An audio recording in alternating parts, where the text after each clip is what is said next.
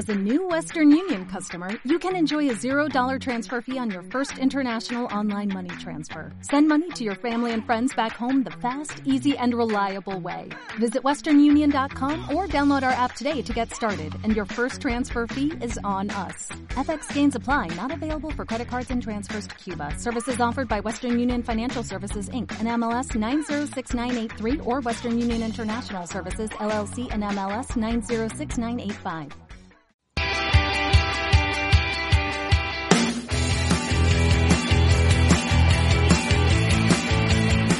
Esto es Polifrikis.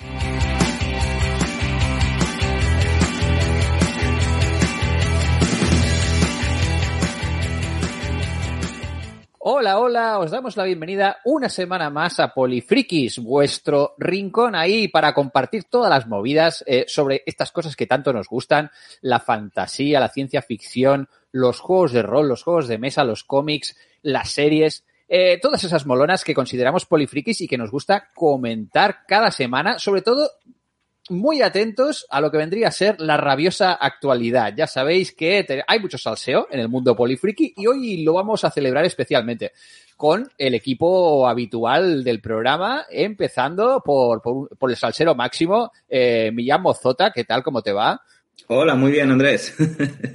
Peleándome con las cosas de la técnica, pero muy bien. Muy bien, muy bien. Espero que estés eh, preparado para explicar con pelos y señales lo que ha sido la polémica polifriki de la semana. Y tanto que sí. Nos vamos a posicionar muy en serio esta, esta semana. Yo creo que, Pablo, nos vamos a mojar, ¿no? Esta semana. Sí, sí, sin ningún tipo de problema. O sea, es que, vamos, he sacado la bandera roja y negra y, y verás tú. O sea, vamos, me ha salido mi lado más mm, anarquista, republicano, izquierdoso. O sea que aquí Bueno. va a haber sangre. Perdona, sangre. tu lado más Más que- Pero vale, tiene sí. 360 grados.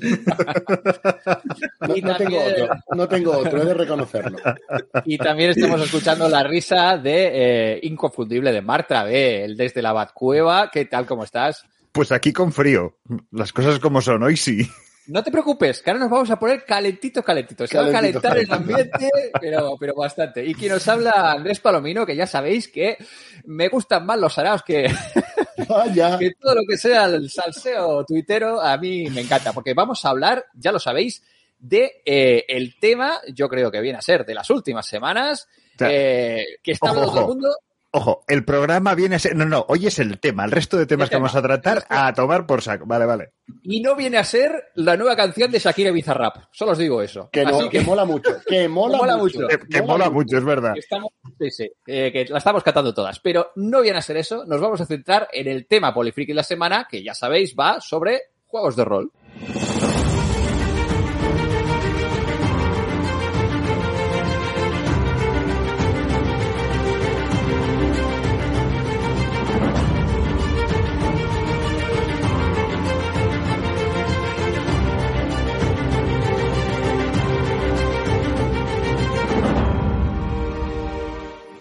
La comunidad rolera eh, es cíclica, todo ha pasado y todo volverá a pasar. Y yo creo que el tema que nos ocupa va a sonar a muchas, muchas personas, sobre todo las personas que llevan muchos años en el, en el mundo de los, de los juegos de rol. Y, y viene a ser eh, lo de siempre, la gran megacorporación por excelencia, la propietaria de eh, la- algunas de las licencias eh, más tochas del mundo de los juegos de rol y también de los juegos de mesa, como viene a ser Hasbro, AK, eh, Wizards of the Coast, su sello eh, que adquirió, eh, AK, TSR, ya sabéis, el sello original de el juego de rol por excelencia Dungeons and Dragons. Y eh, si, habéis usado las redes sociales y tenéis ahí un poquito de acceso a lo que viene a ser el mundo de los juegos de rol, pues todo el mundo ha estado hablando de una movida muy tocha, una sobre una nueva OGL, una licencia abierta. ¿Qué está pasando Bueno, aquí? Que de abierta no tiene Hombre, nada. abierta, abierta. Digamos Bueno. que hay un resquicio de puerta ahí. Bueno, bueno, antes de nada, antes de ponernos a posicionarnos a ver qué, qué opinamos cada uno, Pablo, por favor, pon un poco en contexto a la audiencia, explica un poquito qué ha pasado y por qué eh, ha llamado tanto la atención a la comunidad que se ha eh, puesto en pie de guerra. Eh, ¿Qué ha pasado? Y si tienes huevos, explica lo del Open en la OGL. Sí, sí, claro, lo explico. Claro, lo explico. Es Open to Benefits. Qué bueno. Es Open to Benefits.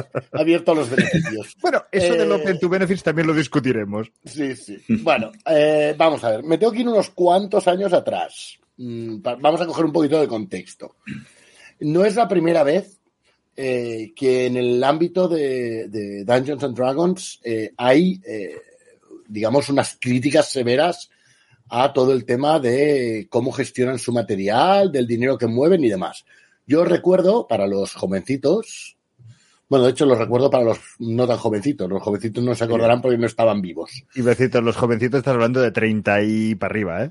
Sí, sí. Bueno, pues ya cuando existía eh, AD&D, Advanced Dungeons and Dragons, era muy común eh, ver en esos primeros foros a, a TSR con la S escrita con dos barras que la cruzaban, es decir, haciendo el símbolo de dólar. ¿Vale? O sea, ya de- desde hace mucho tiempo eh, se vio que, que Dungeons, eh, bueno, pues generaba dinero y se intentaron maximizar esos beneficios. Entonces, una de las cosas que pasó en ese momento fue que eh, Dungeons empezó a ir de capa caída. Empezó a bajar, también se publicaban más juegos de rol aparte de Dungeons y Dungeons empezó a notarlo. Y no fue hasta que salió la, tercera edición, o más en concreto la 3.5 con la famosa OGL, la Open Gaming License, que cambió la percepción y que eh, el hecho de que eh, terceras partes pudieran publicar material de Dungeons 3.5 hiciera estallar de nuevo y convirtiera de nuevo, pusiera de nuevo Dungeons en, en- en- como uno de los juegos más jugados o el juego es- de rol más jugado. Estamos hablando de una licencia abierta que permitía a eh, pues eh, editoriales que no eran la propia TSR publicar Eso material con, con las reglas de Dungeons and Dragons de forma legal. Con las reglas exactamente no, sino con un documento que se llama el SRD, que es un documento en el cual están la base de las reglas. Si hay una regla específica, por ejemplo, para un bicho y ese bicho, eh, como por ejemplo el de Suellamentes, es propiedad de eh, Dungeons, ese bicho no lo puedes usar ni sus reglas. En realidad, no era sino eh, un canto al sol, porque los sistemas de reglas no se pueden registrar, ni aquí ni en Estados Unidos. Pero lo que ofrecía en ese momento Wizards era un decir, fíjate, puedes decir que tu juego es compatible con las reglas de Dungeons, con lo cual vas a tener más ventas. ¿Eso qué significaba? Que como es más cómodo leerse un manual que no eh, un documento de referencia que está publicado en un papel y sin maqueta ni nada, incrementó las ventas de los manuales de, Dungeons and Dragons. Eso, eso es obvio, eso es una obviedad. Sí, eso es una, y era una de las claves de la filosofía de la OGL, que era que la casa madre, Wizards of the Coast, en ese caso, que sigue siendo hoy también la misma, eh, se podía centrar en eh, seguir sacando manuales básicos, que venden Eso es. tres. Recordemos que para Dungeons and Dragons hace falta el del jugador, el del máster y el bestiario. Y eh, suplementos de mucha calidad en los que ponen mucho trabajo y puedes hacer enormes tiradas porque sabes que los vas a vender muy bien Eso es. todo ese mundito de pequeños suplementos, extras, campañas. Aventuras. Sí, sí. Eso se- le hacían el trabajo gratis decenas de pequeños editores. Eso es. Y entonces, eh, Wizards of the Coast se dedicaba más a, pues eso, un manual de Sionica, un manual de los planos, todo ese tipo de cosas que la gente, como hay otros que ya me están haciendo, pues aventuras, campañas, nuevos bichos. Pero además la OGL tenía una cosa muy buena y era un, yo uso este SRD, este documento de referencia, pero a cambio una parte del material que yo incluya en mis campañas, en mis aventuras, en mis suplementos que yo cree para, para ese sistema de dungeons, también lo libero para que todo el mundo pueda usarlo, incluida la propia Wizards of the Coast, evidentemente, que no dejó de aprovechar eso. Esto llegó a tal punto hasta que Paizo acabó, que empezó haciendo una campaña para ese eh, sistema, para esa OGL, esa Open Gaming License, Paizo acabó creando su propio manual que se llamó Pathfinder. Hasta ahí está todo claro. Bien, una OGL que tenía 900 palabras. ¿vale? 900 palabras, entre las cuales figuraba que el acuerdo, no me quiero equivocar, dejadme que mire exactamente el texto, porque no quisiera ah, pecar de inexacto, pero el acuerdo decía que era, ah, ah, era prácticamente eterno. Estoy Eh, el buscando es- la... Estamos buscando la palabra exacta. El espíritu de la norma era que iba a ser eterno, Eso es. Sí, irrevocable. irrevocable. Eterno lo, y que pasa, irrevocable. lo que pasa es que usaron una palabra que eh, Pablo está buscando ahora porque es importante para lo que ha ocurrido en, Sí, sí, en sí, esta situación. Pero quedaos al menos, eh, queridos oyentes, con que lo importante era es que el concepto era que era eterno e irrevocable. Fíjate, entre comillas, perpetuo mundial, una licencia perpetua mundial no exclusiva. O sea, el espíritu quedaba clarito. O sea, eso está escrito, está en, está en el OGL original. Muy bien. Wizard se empieza a meter en jardines.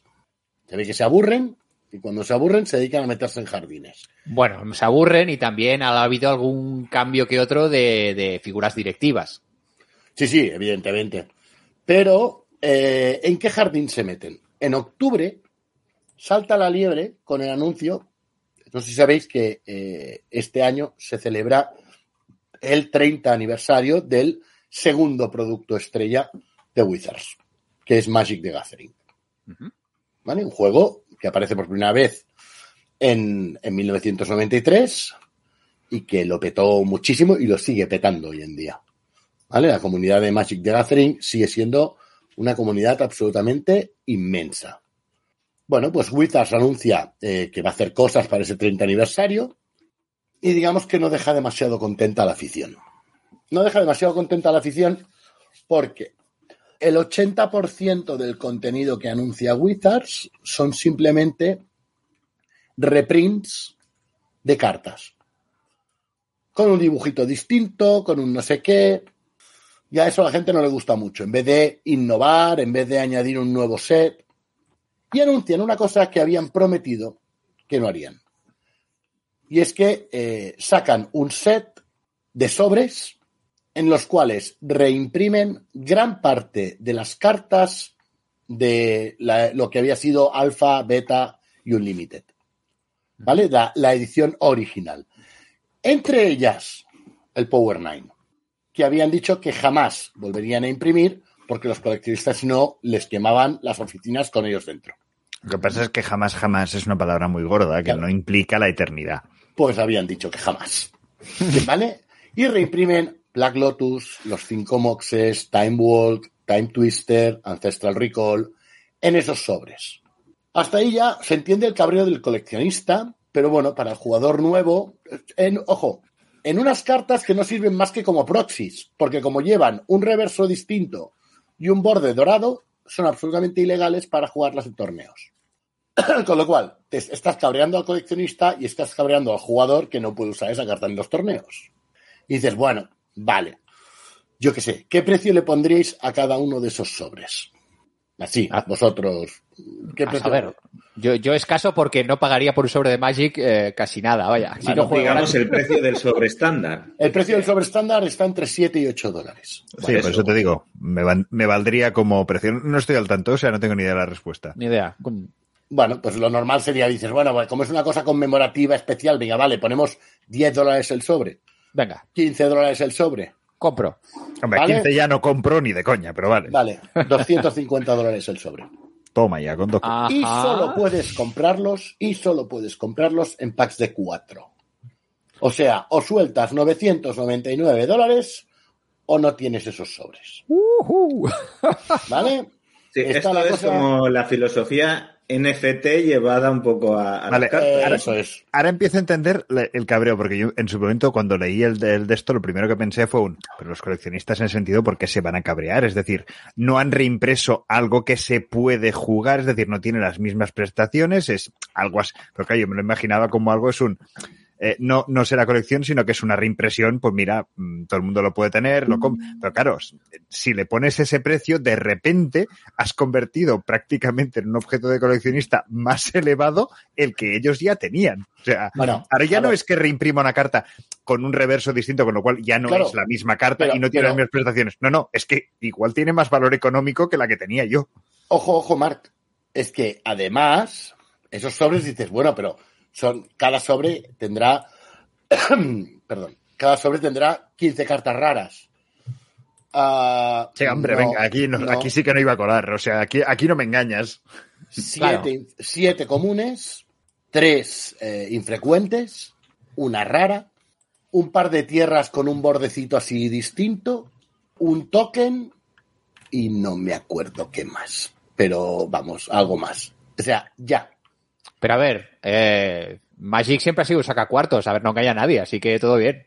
No, pero Magic siempre había sido un sacacuartos por el mercado secundario. Aquí es, eh, yo me quiero cargar el mercado secundario porque lo quiero yo. Ujú. Bueno, eso es en octubre. Hasta diciembre se lían una de palos con eso.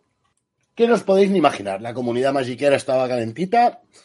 Digamos que la cosa está divertida. O sea, que ya de momento ya la gente de Wizards of the Coast ya la liaron parda con Magic. Vale. ¿Qué más? Vale. Y ahí llegamos a diciembre. En diciembre se filtra la famosa OGL 1.1. Chan, ¿Cómo se. ¿Cómo se filtra? Bueno, Linda Codega recibe de alguien. Es, perdona, que- que es periodista en Nio 9, en, Eso es. Gizmodo. Eso es. Y una muy buena periodista, por cierto. Los que os gustan los temas de, de juegos y tal, ya para ver un poquito por dentro la industria y demás, eh, muy interesante de seguir ella. ¿eh? Le llega una, una copia de la OGL 1.1 a través de uno de los licenciatarios o una de las personas, una de las empresas, una de las empresas que, eh, digamos, usaba la OGL 1.0A, que era la que había ahora mismo. Pasamos de 900 palabras de la OGL 1.0A a 9000 palabras. Ese primer cambio ya es para escamarse, es decir, intentan amarrar un poquito el, el tema a nivel legal. Pensad que la OGL, la primera OGL es del 2000, ¿eh? O sea, han pasado 23 años. Bueno, una- las circunstancias también han cambiado, Correcto. había medios de comunicación distintos y... Todo esto lo presenta Wizards of the Coast diciendo que, claro, que como hay los planes para hacer One D&D, que es una revisión de las reglas y tal, pues quieren una OGL que ya se pueda adaptar a cuando salga One D&D. ¿Qué hay de nuevo en esta licencia? Pues bueno, para empezar, bueno, hay, cosas que parece que están muy bien. Uno empieza a leer y dicen que, eh, que Wizards of the Coast se reserva el derecho a anular eh, unilateralmente el acuerdo si los creadores que hayan usado esa licencia eh, publican material que sea, leo textualmente también, notoriamente racista, sexista, homofóbico, transfóbico, machista o de cualquier otra forma discriminatorio. Hasta ahí yo creo que podríamos estar todos de acuerdo, ¿no? Claro, el problema está en cuando dicen que ellos son los únicos que tienen derecho a decidir qué incluye, qué está incluido en estas categorías y que no puedes presentar una apelación ante un juez para, eh, digamos, enfrentarte a esto. Ya, a eso ya me mosquea. No sé qué pensáis vosotros al respecto. Vamos a ir punto por punto, o tela esto. Bueno, pues la, la base así de entrada es interesante, de, de mantener fuera de lo que es lo- la parte oficial de, de Dungeons and Dragons, pues contenidos que sean ser de odio, o homófobos, Sí, sí. racistas. Eso me parece bien, claro. Lo que pasa es que, claro, el resquicio es que a partir de ahí puedes justificar de que todo lo que consideres que, Eso que es. se sale, pues patapum, me lo cargo. Ellos son juez y parte, lo cual, mm, vamos, no sé, en los sistemas eh, desde la Revolución Francesa, ese tipo de cosas pues no están como muy bien vistas, ¿no? Lo de, lo de que yo sea quien, quien toma las decisiones y la única fuente de apelación. Bueno, pero ¿por qué tenemos que desconfiar de Wizards of the Coast? No, Sí, sí, no, sí. no, no hay ningún motivo para ello. No hay ningún motivo. Luego nos encontramos con que, eh, vuelvo a leer textualmente, la, la licencia OGL 1.0 se establece que, comillas, ya no es un acuerdo de licencia autorizado. Espera, ¿no habíamos dicho que era perpetua? Eh, ¿Cómo que ya no es un acuerdo de licencia autorizado? Es decir, yo ya no puedo decir, no, pero yo voy a usar la OGL 1.0 con el material que incluía la OGL 1.0. Pero la palabra autorizado. Claro, ya no puedes poner la OGL 1.0. Ya no es perpetua. Entonces, sea, intentan circunvalar las propias eh, normas que ellos habían autoimpuesto en el año 2000 con la primera versión de esta licencia eh, en esta nueva, dejándola sin efecto, algo que teóricamente se había hecho para que no se pudiera dejar sin efecto. Con lo cual, con lo cual, toda una serie de compañías que han crecido con esa OGL 1.0, Paizo, Cobolpress, Green Running, de repente se encuentran que ya no pueden hacerlo. Ya no pueden usar ese SRD de la 1.0, sino que ah, ahora te tienes que acoger a la 1.1. De acuerdo con, con- con el documento, dice que la licencia de juego abierto, la Open Game License, estoy traduciendo ¿eh? directamente, discúlpame si soy un poco caótico, siempre eh, tuvo la intención de permitir eh, a la comunidad ayudar a hacer crecer D&D y expandirlo creativamente. No se, no tenía la intención de eh, subsidiar a competidores mayores, especialmente ahora que el PDF es de largo la forma de distribución más común. O sea, dejan bien claro que es, no quiero competencia, quiero toda la tarta para mí. Y dejan también muy claro, después en el documento, dice la OGL, no tenía la intención de financiar a competidores mayores y no, no tenía la intención de permitir a la gente hacer apps de de ID, vídeos o cualquier otra cosa que materiales impresos o imprimibles para usar mientras jugaban. Estamos eh, actualizando la OGL en parte para dejar esto bien claro. Claro, la OGL original, claro, en ese momento no había ese boom de las apps, de los vídeos. Nadie se podía imaginar que la gente iba a seguir un canal eh, de YouTube eh, con, con millones de seguidores como es Critical Role, en el que simplemente hay partidas de Dungeons. Bueno, la cosa se pone más divertida. La cosa ahí ya está calentita, calentita. ¿A quién afecta esto? Bueno, una cosa que hay que tener en cuenta es que el rumor que corre es que una parte de esta nueva licencia es para conseguir que todo el material de Dungeons se juegue solo en D&D Beyond. ¿Vale? ¿Qué, es, qué es esto de D&D Beyond? A ver, ¿qué D&D Beyond, Beyond es una plataforma virtual, es un tablero virtual en el cual tú puedes jugar a Dungeons and Dragons, ¿vale? Como Roll20, como Foundry, es un tablero virtual, pero pensado solo para Dungeons. Ahora mismo, más del 50%, más del 50% de las partidas que se juegan en Roll20 son de Dungeons, y muchas de ellas con material oficial y licenciado. Claro, tú dices, bueno, si yo cojo y retiro el material de D&D, bueno, pues si la gente tiene lo de la Open Gaming License, pues pueden seguir jugando Dungeons en Roll20. Con esto ya no podrían. Ajá. Con lo cual, primer movimiento.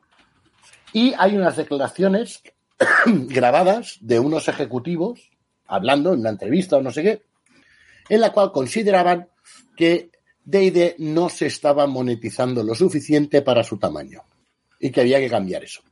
Luego está el tema de que por primera vez Open Gaming License, ¿eh? licencia abierta. Vale, hay que pagarle hay que pagarle a Wizards para usar la OGL 1.1. No, pero bueno, no, no, calma. Vamos a hacer unos tiers y tú vas a pagar según tus tiers, ¿vale? Esto es como los autónomos casi, ¿no? Ahí está, ahí está. De eso sé un poquito. Bueno, en el tier 1, que es hasta 50 mil dólares, tranquilo, no hace falta que nos pagues, no pasa nada. Anuales, ¿eh? Beneficios, no, no beneficios, facturación Ingresos, anual. ingresos, eso, facturación. Ingresos, facturación anual, 50 mil dólares. Que ¿Tú no facturas tanto. 50 mil dólares al año? Eh, no te preocupes, no hace falta que nos pagues. Si haces un Kickstarter moderadamente exitoso, te aseguro que pagas- pasas de los 50 mil dólares. De 50 a 750 mil, tampoco nos vas a pagar. Así de claro. Ah, bueno, pues bueno, está bien, ¿no? Cuidado, seguimos hablando de facturación anual global de todos los productos de esa línea. Todos los productos que tengan el sello OGL. A partir de 750 mil dólares, todo lo que pase de 750 mil dólares, Wizard se queda el 25%. Pero Muy bien. estamos hablando de no de los beneficios, sino de la facturación. De la facturación, de la facturación. No beneficios de 750 mil dólares, sino facturación de 750 mil dólares anuales. Te aseguro que Python factura bastante más que eso. Y ha habido varios, Y varios. como decías, pues casi cualquier eh, editorial de tamaño medio anglosajona que haya tenido un Kickstarter exitoso, o incluso española, Sí, sí. ¿sabes? puede Sí, llegar a esa cantidad. Sí, sin problemas. Claro, ellos dicen, no, pero no te preocupes, si facturas 750.000 uno, nos vas a pagar 25 centavos. Vale. Pongamos que yo tengo un Kickstarter que llega a los 2 millones de dólares. ¿Vale? Resulta que yo le tengo que pagar a Wizards of the Coast el 25% de 1.250.000. Se acaban de cargar la viabilidad de mi Kickstarter. Si queréis os hago números rápidos, ¿eh? No, no. Bajo su punto de vista es mm, tienes que tener contemplado que tu cifra, eh, si llegas a partir de tal cifra, mm, tus costes, eh, el, el- el argumento que ellos aplicarán es tienes que asumirnos como un coste. Correcto. ¿Puedo Con lo cual, sí, son 312.500. 312.500 dólares. Por una facturación de 2 millones. Ojo, antes de, de separar en beneficios y costes. Es decir, claro, dices, ¿qué diferencia tiene eso con que tú hayas decidido que tu, la licencia de tu juego es un 25% de los, de los...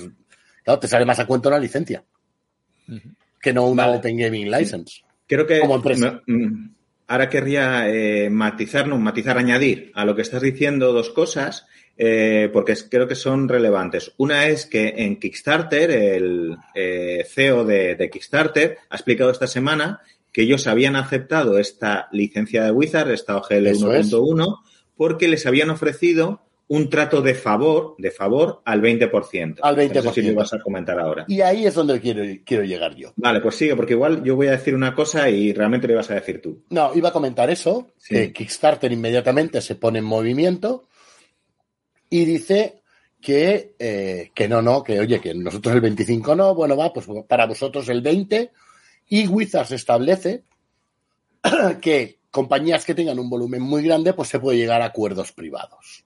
Hmm. ¿Vale? Y sale Wizards, cuando se monta todo el revuelo, sale Wizards y dice, no, no, a ver, vamos a entendernos. Que esto era un borrador que nosotros hemos metido ahí para que la gente opinara. Bueno, Vale. bueno. Pero Bueno, antes. No, no, Pero- sí, un borrador. Pero claro, si es un borrador, primero, ¿por qué tu borrador lleva un contrato anexo? Y segundo, si es un borrador, ¿por qué has negociado con Kickstarter de un 25 a un 20%? Si es un borrador, todavía no estás decidiendo nada. Estás planteando las nuevas condiciones que tú le quieres poner. Claro, En cualquier, en cualquier No caso, an- antes de esta respuesta del, del borrador, eh, cabe también explicar cómo fue la reacción de la comunidad a- ante la aparición de esta filtración, ¿no, Pablo? Bueno, la comunidad se les tiró al cuello directamente.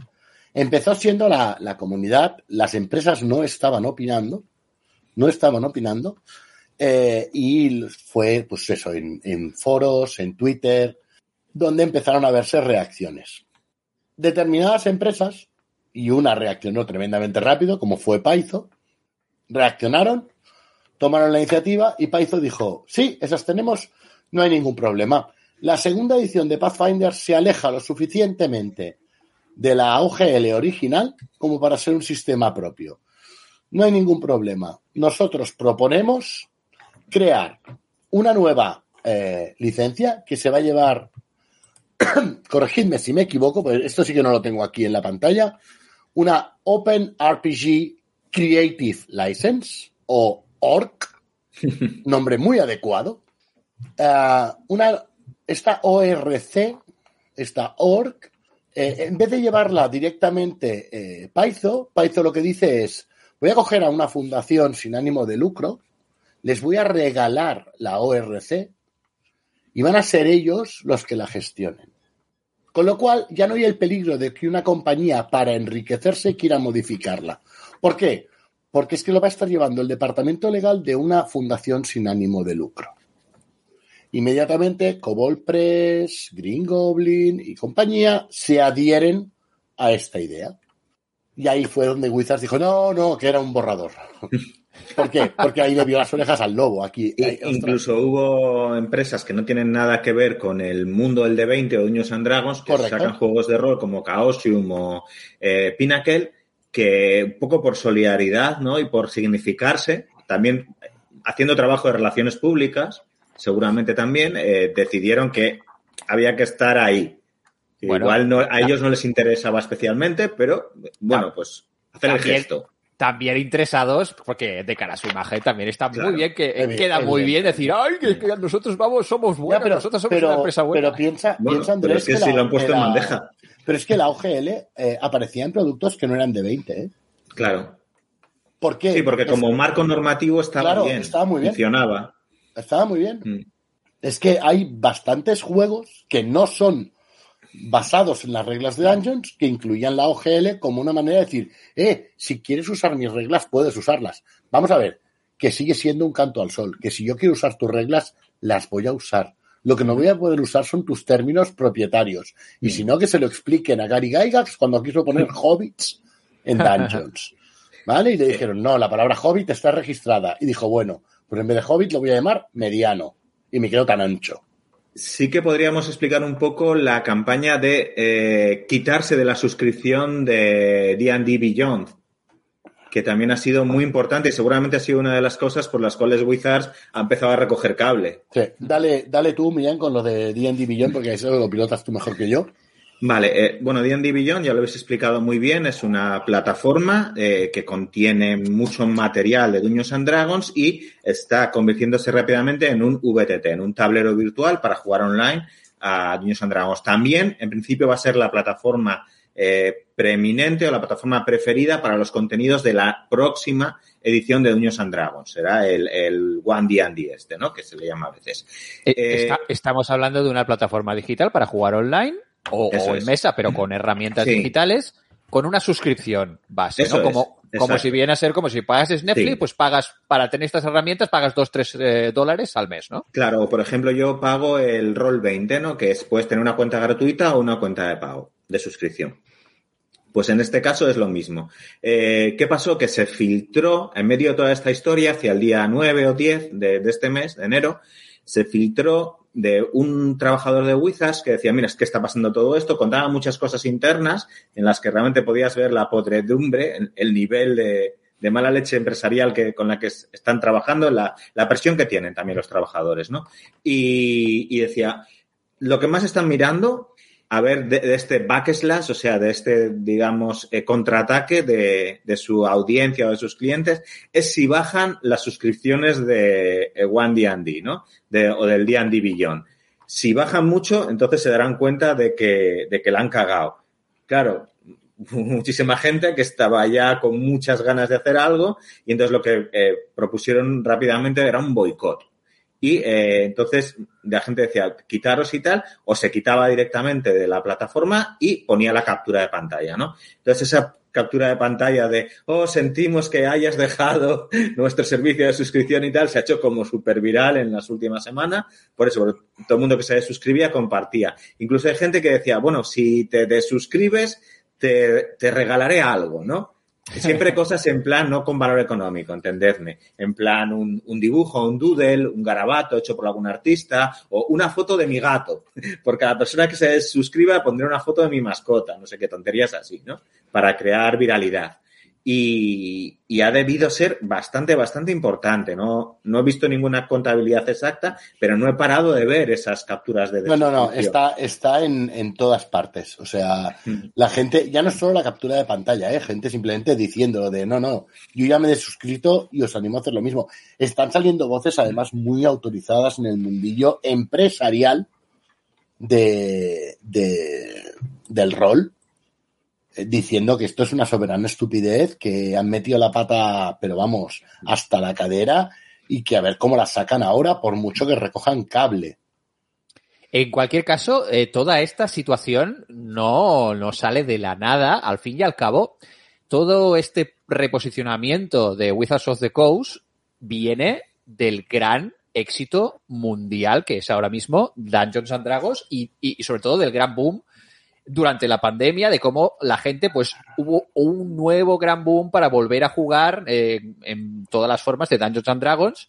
Y de repente, Y- pues también se, se ha generalizado y se ha vuelto muy mainstream. En Estados Unidos se juega más que nunca, eh, llega Ojo. a medios generalistas. eh, es una cosa muy bestia el movimiento Ojo. de Dungeons and Dragons. Y, y ahí, te, ahí te estás olvidando de una serie de factores de sacar pasta, que en realidad es, mm, creo yo, parte de lo que ha motivado. Estás hablando de la industria del videojuego, que siempre ha tenido videojuegos con Dungeons and Dragons, pero no deja de tener. Estás hablando de una película mm, con presupuesto multimillonario, estás hablando de canales de streaming con decir, gente del- muy famosa, estás de hablando de... Role, que es el, el hub de streaming que más dinero gana del mundo ahora mismo. Y estás hablando de Vin Diesel diciendo que está jugando a Dungeons and Dragons, estás hablando de decir, estás hablando de muchas más cosas que simplemente el rol. De todas maneras, a, toda esta situación, y comparto el, el- punto de vista de, Pablo y de Millán en, muchos de los aspectos, hay algo que me sigue sorprendiendo y es un, es una maniobra absolutamente de capitalismo salvaje, es una maniobra empresarialmente, al menos bajo mi punto de vista, ojo que yo no soy aquí el director de una multinacional, pero desde mi punto de vista y lo poco que seguido a nivel de, gestión de empresas y demás y tal, francamente eh, ambiciosa a la par que probablemente estúpida, es decir, te estás pegando un tiro a tu propio a tu propio pie porque le estás dando a tu competencia, antes lo decía Millán, se lo han puesto en bandeja de oro, le estás regalando a tu competencia a toda esa gente que trabajaba gratis para ti y mm, te estás cargando tu propia imagen de marca por una cosa que no tienes suficientemente bien atada y que hay un riesgo muy grande. Aún así, y entiendo, pues yo me bajo de aquí, yo no quiero participar, es ante un movimiento de una empresa de quiero tirar mi dinero y quiero tirar mi, reputación de esta manera, me sigue pareciendo increíble el cómo llegamos a indignarnos un pues pasando, o sea, no te gusta el producto, deja de comprarlo y cuando empiecen a ver, uy, bo, tengo sus suscripciones, empezarán a decir, "Ch, recoge cable que estamos perdiendo, que esto lo habíamos calculado mal. Pero- Estoy, estoy de acuerdo Es- contigo, esa Marc. punta de épica y tal, me parece aquello Sí, de, sí. pues nos- igual nos aburrimos un poco. Vale, yo tengo te que a- confesarte. Espera, un Bueno, momento, primero Pablo, sí. Eh, yo tengo que confesarte, Mark, que yo no compro Dungeons desde 3.5. Ni yo. O sea, no me indigno. O sea, yo me pasé a Pathfinder en 3.5, luego, pues, para a sistemas más ligeros o más rápidos, como puede ser Savage Walls o como son los indies. No, ni. Eh. Estaba revisando. No, no, yo cuarta no compré nada y, y de, y de quinta menos, porque es que ya no, pues no me da la vida, no puedo jugar a tantas cosas, ¿no? Pues bueno, pues es Dungeons, o sea, lo que me da Dungeons ya lo tengo en Pathfinder. Ya, pero es que la gran gracia es que precisamente son eh, la nueva comunidad y las nuevas generaciones de jugadoras y jugadores de rol. Correcto. Porque nosotros llevamos 30 años jugando, o más, algunos. más, más. Eh, y claro, eh, nosotros ya hemos visto el proceso de evolución de Dungeons and Dragons, pero lo que está aquí eh, en, en, en juego son las nuevas generaciones que vienen, Sí, sí. que están entrando a jugar a Dungeons and Dragons, que es un- una cosa, un mercado gigantesco. Y se está jugando ahí, pues, pues el puchero. A ver, ¿qué entrarán? ¿Entrarán por Dungeons and Dragons o entrarán por otras editoriales o entrarán por otros productos? Aquí es donde está la gracia de este movimiento empresarial, en plan, querer controlar estos nuevos Sí. mercados. Y yo quisiera discutir un poco de qué es algo normal en la industria o qué es algo esperable, porque eh, a mí me parece que es un first timer, una cosa que ha pasado por primera vez en bastantes cosas, que no se habían hecho antes y que se han roto bastantes barreras. Y hoy precisamente se acaba Shannon Appelklein, que es un eh, historiador del hobby, una persona que ha escrito una serie de libros brutal que se llama Designers and Dragons, que hay un libro por década, desde los 70, los 80, los 90, los 2000, etcétera. Eh, y hoy mismo ha sacado una columna en eh, RPGNet, en la que escribe habitualmente sobre este tema. Y mirad, él dice, eh, dos semanas después, esto se ha convertido en el peor desastre de relaciones públicas en toda la historia de la industria del, del hobby de los juegos de rol. Y lo dice una persona que probablemente es pues una de las personas que mejor conoce la industria del mundo, ¿no? Y, y también dice, a ver, eh, esto ha llegado a, las, a los grandes hubs de no- a los grandes nexos de noticias como The Guardian, ¿vale? El periódico The Guardian, que eh, ha dicho, Wizards está destruyendo la confianza de sus clientes. Claro. sí, sí. Eh, es que, claro, en términos empresariales, claro, ese es el problema. Pero es que, que- en, ot- en otros sectores esto ya, había, ya ha pasado. Sí, Sí, sí, sí, pe- sí. pero en este caso estamos hablando de un hobby, de una, de una cosa que en sus orígenes viene a ser una cosa que, que, que, que- que pensaron cuatro locos en un garaje y que era para jugar con los colegas y que, claro, esto se ha convertido en una industria brutal. Bueno, Gaika siempre tuvo una visión empresarial, ¿eh? Sí, Por Sí, eso. sí. A ver, a ver, bueno. a mí me recuerda a algo con una manzana así mordida y... Pero es igual, no, no me hagáis caso, deben ser cosas de, de mi edad. que también eran cuatro amigos en un garaje.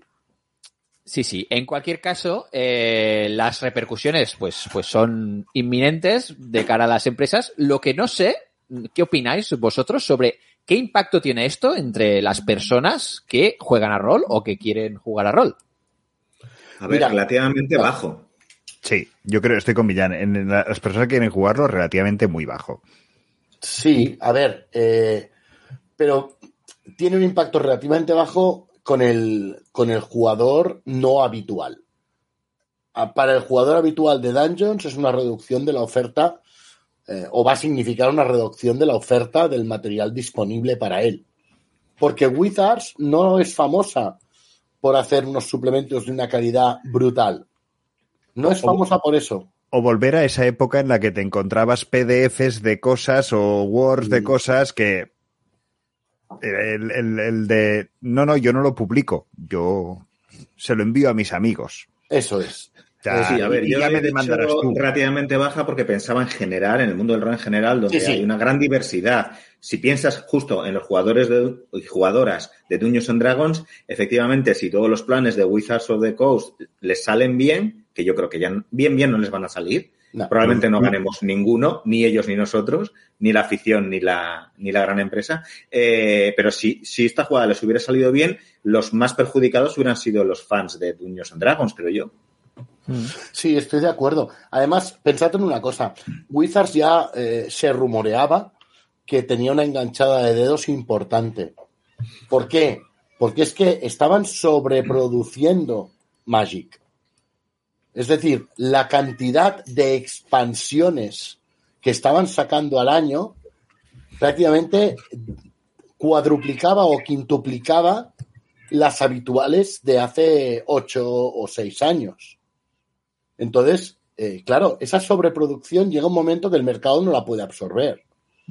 Vale, pues si se me complica por aquí, ¿qué otro producto estrella tengo como Wizards? Dungeons. Porque ahora mismo no tienen nada más. Tienen Magic y tienen Dungeons.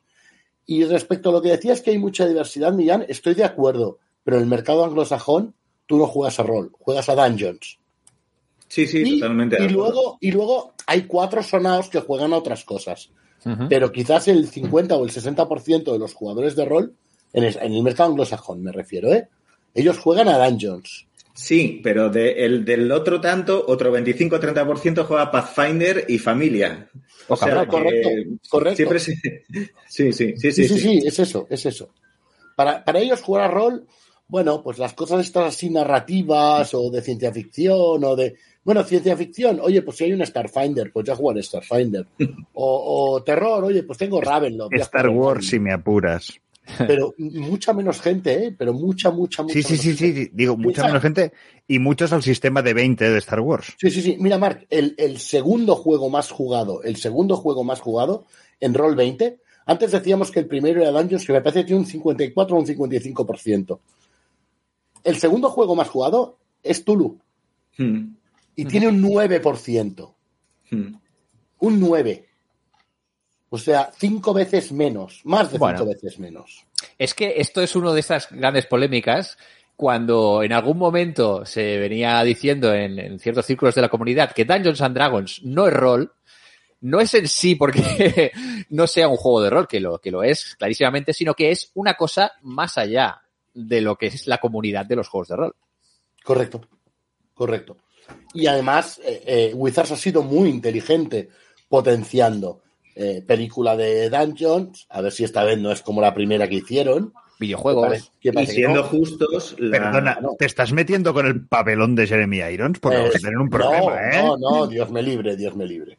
Sí, eh, iba a decir que siendo justos, la edición actual es excelente y los sí, suplementos lo es. core y las grandes campañas que han sacado son excelentes, es un material de primera y eso se debe a los creativos y al equipo que ha estado detrás del juego durante los últimos eh, 10 años prácticamente. Correcto. Ah, Realmente- perdona, un, un detalle de la OGL que creo que es importante.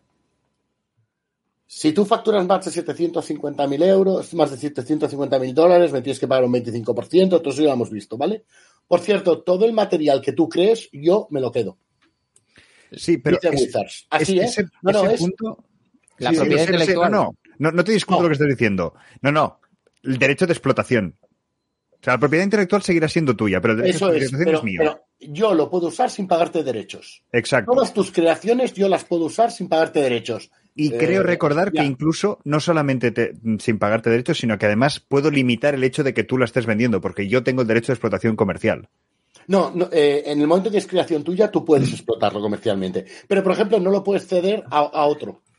Es, esa era, te- tenía mi duda, pero bueno, no voy a ponerme, pero bueno, que podría darse ese caso. Pero aquí nos estamos olvidando de un factor, que ese es, mm, antes lo discutíamos a micro cerrado, eh, lo estamos mirando desde una óptica europea, Sí. pero desde una óptica americana, tú eres libre de firmar el contrato. Como Voy eres a- libre de no firmarlo. Si lo firmas, eres tú el que está aceptando esas cláusulas. Es decir, que, que ahí nos estamos mezclando el, el- el derecho a- decir que no en Europa somos mucho más garantistas. Sí, pero Que, que no parece una, so- una soberana tontería el que firme esa cláusula, ¿eh? Pero Pero es que lo estás poniendo en plan, eh, eres realmente libre de firmar esa cláusula. Te lo voy a poner No, tal y como hoy, tal y como hoy han explicado una, una persona que se ha enfrentado a esta situación y, y ha explicado, mira, no, esta estoy es de la acuerdo. situación. Antes de lo que decir, estoy de acuerdo contigo, Millán. Sí. Es decir, la libertad es un concepto muy, muy. Pero a, a nivel legal llegas y te Vale, dicen, vamos a ver cómo está pasando realmente. Para que veamos que a nivel legal, igual tampoco en Estados Unidos, a mi modo de ver, eh, estaría tan permitido porque si no, no lo harían como lo están haciendo, como lo, han- lo estaban haciendo los de Witas. Hoy lo ha explicado un pequeño eh, editor de juegos de rol anglosajón. Dice, mira, lo que está pasando con, con esto de la licencia, que habéis oído que efectivamente enviaban los contratos con la OGL, pues esto era como tú recibías un mail en el cual te invitaban a una reunión con eh, los capitostes de Wizards, ¿vale? Una reunión online eh, y tenías que firmar un non-disclosure eh, accord, un acuerdo de confidencialidad, de que no podías decir nada de lo que se hablara en esa reunión. No te decían nada más, pero bueno, te decían, joder, los jefazos de, de Wizards y tal, voy a ir. Entonces, tú te encontrabas en la reunión en una auténtica eh, encerrona, ¿vale? Tú ibas allí, tal, tu pequeño publisher y tal, y te encontrabas a los de Wizards, Hasbro, tus abogados, que te decían, mira, esta es la nueva OGL, la has leído, ¿verdad? No puedes decir nada, ¿eh? Que si no te denunciamos. Pero ya la has leído, ¿vale? Tal, mira, eh, un 25%, ¿vale? A ti te vamos a ofrecer un 20%. Si la firmas ahora.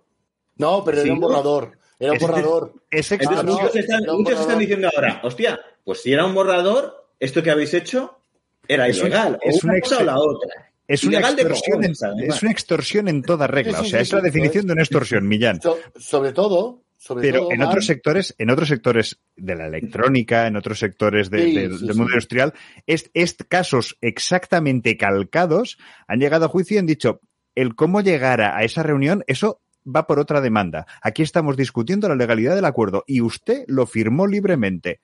Apáñaselas. Claro, decir, pero que, es- que es ahí está la trampa. O sea, Claro, que es- absolutamente cínico y, y horrible, pero es decir, Mira, que ahí es está la trampa. es un movimiento neoliberal de, de Sí, manual. de manual. Es, cojo, eh, me cargo a la competencia y cojo a sus creativos y lo que va a decir, el movimiento siguiente es esos creativos, esa gente que sabía sacar un buen producto y tal, ahora además os voy a ofrecer un contrato. Porque como vuestra empresa va a quebrar en dos años, porque no puede seguir haciendo lo que lleva haciendo desde hace pues 20, que es material con la OGL, y hablo de Green Goblin, por ejemplo, o de Python.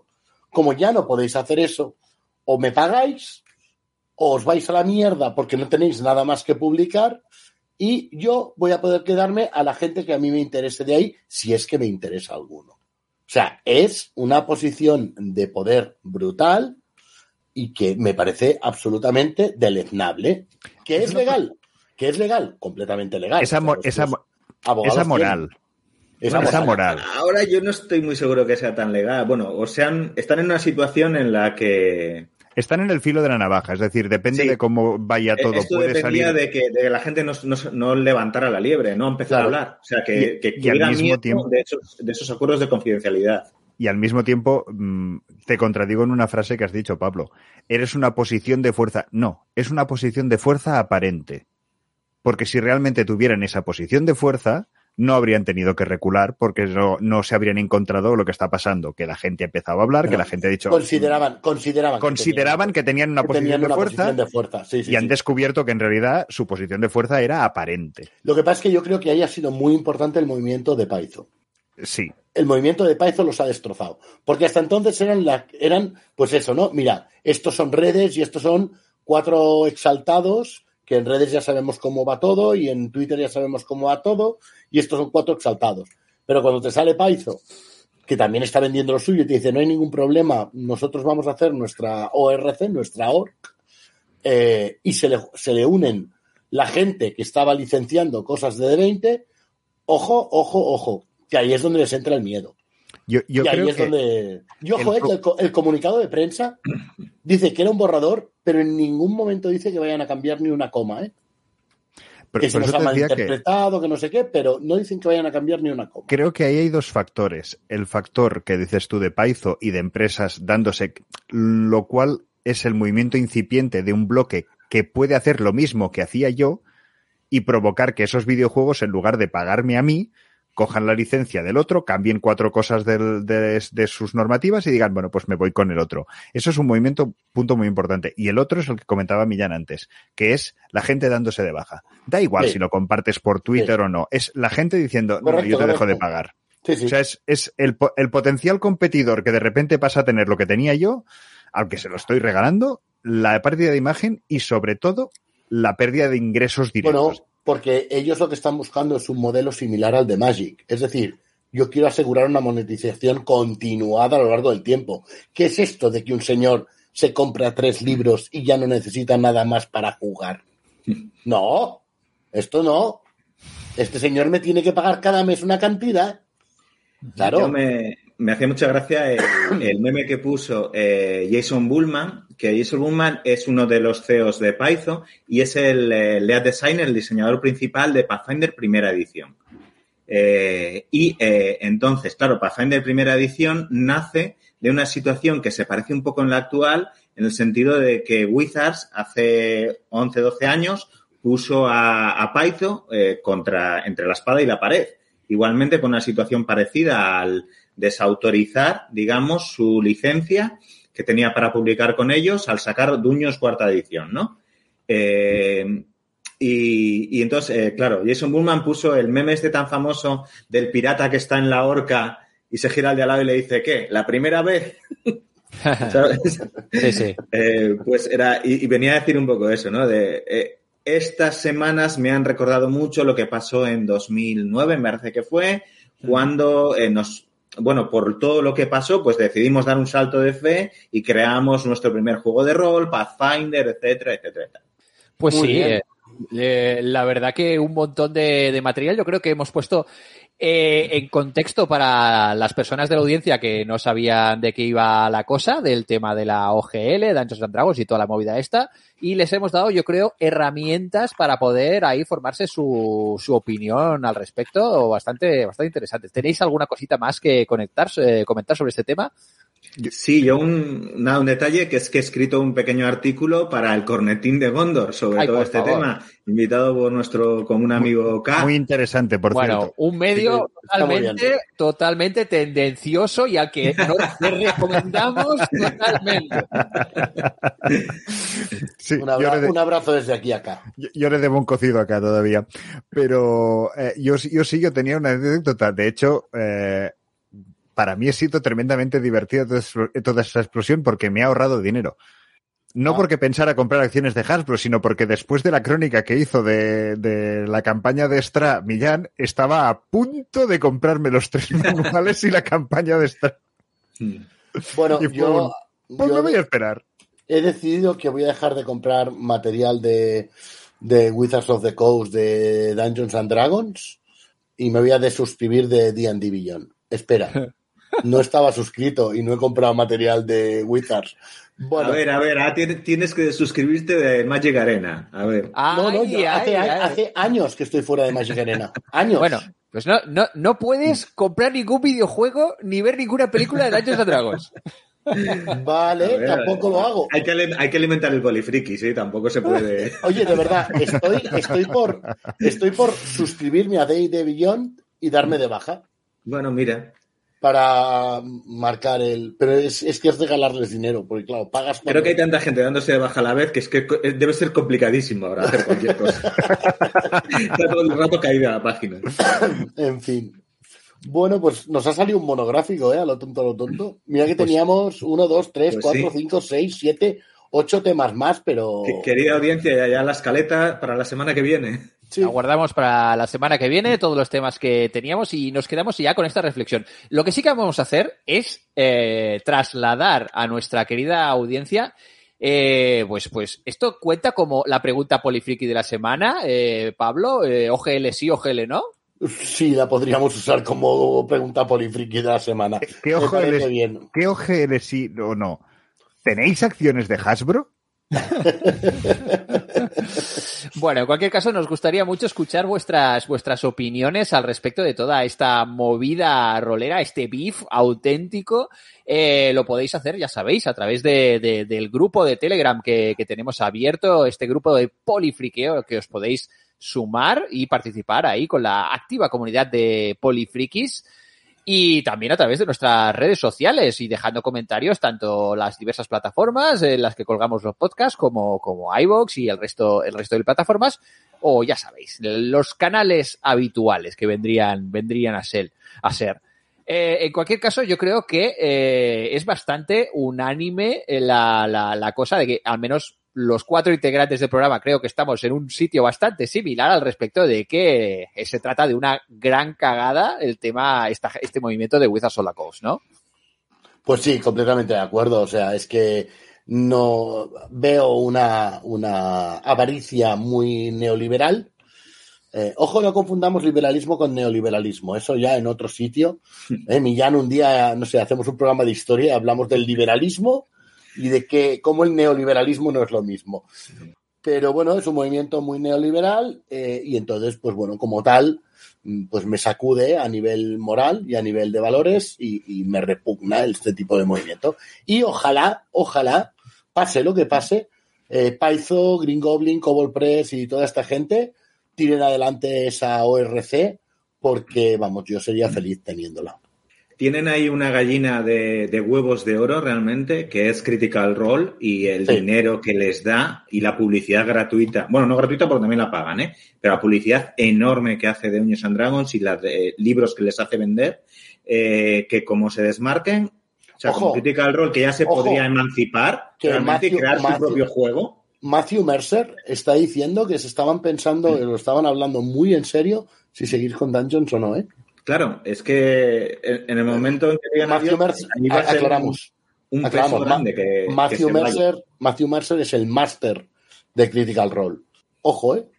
Que no Pues es estaremos, a- habrá que estar muy atentos a todo este tipo de movimientos que al final eh, no deja de ser el gran objetivo de la, la multinacional de Hasbro. Al final el tema es lo que decíamos desde el inicio, monetización. Estamos hablando aquí de, de dónde vamos a sacar los dineros y por qué esta gente está ganando dinero de una cosa que es nuestra y ya está bien. Y, y bueno, intentar eh, emular plataformas de suscripción eh, de la misma manera, pues que todo el mundo está pagando por servicios continuados, desde las empresas de, de, de streaming hasta Google, hasta Amazon, es que todo el mundo pues tiene un, un, un pago fijo, ¿por qué no va a hacer lo mismo una empresa como Hasbro con, un, con el ocio eh, de los juegos de rol? Eh, así que vamos a ver, vamos a seguir con mucho, mucha atención todo lo que está pasando. Eh, ¿Alguna última, última reflexión antes de terminar de cerrar el programa? No, pues no. bueno, pues nos vamos a quedar ya con, con, esta, con esta sensación así interesante de este programa y os vamos a recordar, eso sí, antes de despedirnos, que eh, es un, es un programa solidario no con Hasbro y con Wizards of the Course, sino con Ayudar Jugando, Ayudar Jugando, esa maravillosa asociación. Eh, de ayuda a la infancia a través del juego. Eso sí que es destinar los dineros a cosas útiles y apropiadas, no como, como las cosas estas de, de neoliberalismo salvaje. Hombre, por favor, entrad ahí en ayudarjugando.org y veis las cosas bonitas que se puedan hacer con, con vuestro dinero y con vuestras aportaciones que va a servir para ayudar a las personas y encima jugando que, que, que viene a ser lo más bonito del mundo. ¿Qué, qué más, ¿Qué más queréis? Ya sabéis, haceos socias, haceos voluntarias, apuntaos, ayudajugando.org, echad un vistazo a todo lo que, lo que hace esta asociación. Y ahora sí, nos vamos ya eh, a ir despidiendo ahí súper encendidos, un programa muy, uf, uf, uf, madre mía, de, de, pasiones de, desen, desenfrenadas, sin duda. Eh, Pablo, la semana que viene un programa un poco más tranquilito. Esperemos que sí. Depende. Hasbro, ¿qué tienes pensado para esta semana? es verdad. Es como la, la, maldición árabe, ¿no? Que te desean que vivas tiempos eh, interesantes. ¿O era China? Hmm, es igual. Sí, que era China. Queda, queda clara la, la idea. Marc Travé, me llamo Zota. Eh, hasta la semana que viene con, con tiempos más interesantes. Hasta la semana que viene. Hasta la semana que viene, que vaya muy bien. Y quien nos habla, Andrés Palomino, se despide. Hasta el próximo programa de Polifrikis.